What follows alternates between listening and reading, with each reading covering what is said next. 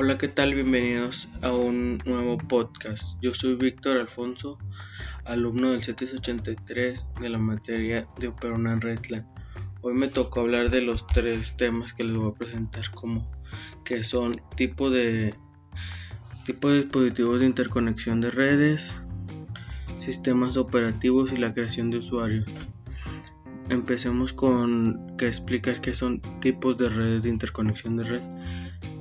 Esto es utilizado informáticamente o digital de telecomunicaciones que permite a los nodos compartir información en las redes informáticas. Esto quiere decir que los dispositivos le permiten compartir información con otras personas. Y algunos tipos mm, de dispositivos son, por decir, el router, que este puede enlazar dos o más redes para compartir información. Un switches. Esta es una puerta de enlace que permite enlazar dos, dos dispositivos. Y un repetidor, como su nombre lo dice, eh, amplía la longitud de red El siguiente tema son sistemas operativos de red. Como su nombre lo dice, es conocido por sus siglas en inglés en NOS o dicho de otra manera Network Operation System. Este software posee la capacidad de la interconexión de varios equipos accediendo al hardware y software creando una red entre equipos. La clasificación de estos es por eh, de acuerdo a la administración de sus tareas, que es como actúan en sus tareas el equipo, por decir si puede abrir uno dos pantallas a la vez, tres o cuatro más. Este, de acuerdo a la administración de usuarios, que esta no sé muy bien para qué se usa. Y, de, y pueden ser de código cerrado o de código abierto.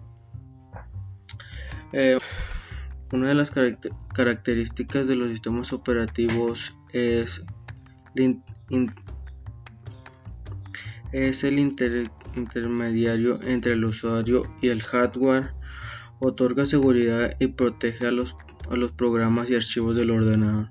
Está diseñado para ser amigable con los usuarios y fácil de usar y le permite administrar de manera eficiente los recursos del ordenador.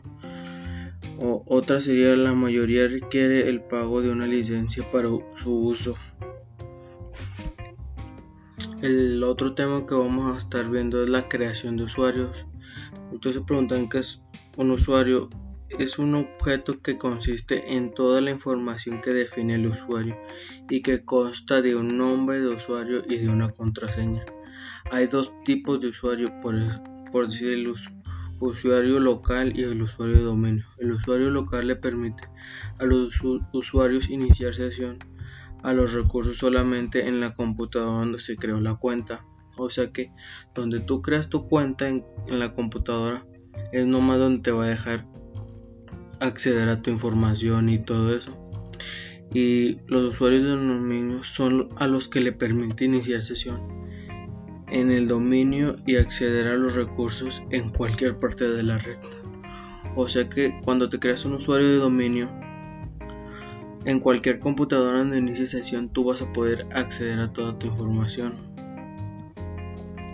En conclusión, para crear un usuario y tener y los tipos de conexiones en la red es para tener una mayor mayor mejor calidad de tu información o de tu internet para no batallar tanto al momento de buscar tu información. A ser todo.